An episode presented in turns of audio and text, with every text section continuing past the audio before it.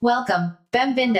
Esta é mais uma transmissão do First Last. First last, home peace home. The son has no mother, so the belief that life on earth revolves around the stepmother church is a liar. The belief that life on earth revolves around the stepfather is also a liar. It is useful to use this medium to tell the truth while evangelical TV is clogged and overflowing with lies.